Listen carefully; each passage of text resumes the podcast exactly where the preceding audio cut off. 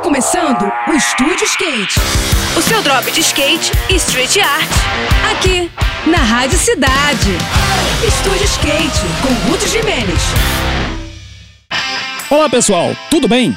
Vários estados em todo o país começam a realizar os seus próprios circuitos, que vão selecionar os melhores skatistas para as disputas dos campeonatos brasileiros, que estão programados para rolar mais no final do ano. Aqui no Rio não é diferente, e o início dos trabalhos será no Pistão de Campo Grande, com a primeira etapa do Campeonato Estadual de Skate da ASERG, a Associação dos Skatistas do Estado do Rio de Janeiro. O evento acontece no próximo dia 13 de maio e vai sacudir as transições do histórico skate park, que está completando longo longos 45 anos de existência em 2023. As categorias são Mirim, Iniciante, Amador, Feminino Iniciante, Feminino Amador, Para Skate, Old School 1 e 2, unindo competidores de ambos os gêneros e várias idades no mesmo campeonato, e promovendo aquela mistura bem legal de diferentes gerações de skatistas. Quem quiser participar precisa ficar esperto, porque as inscrições são limitadas e precisam ser feitas antecipadamente. Portanto, nada daquele papo de quebrar o galho aí na hora do evento, né?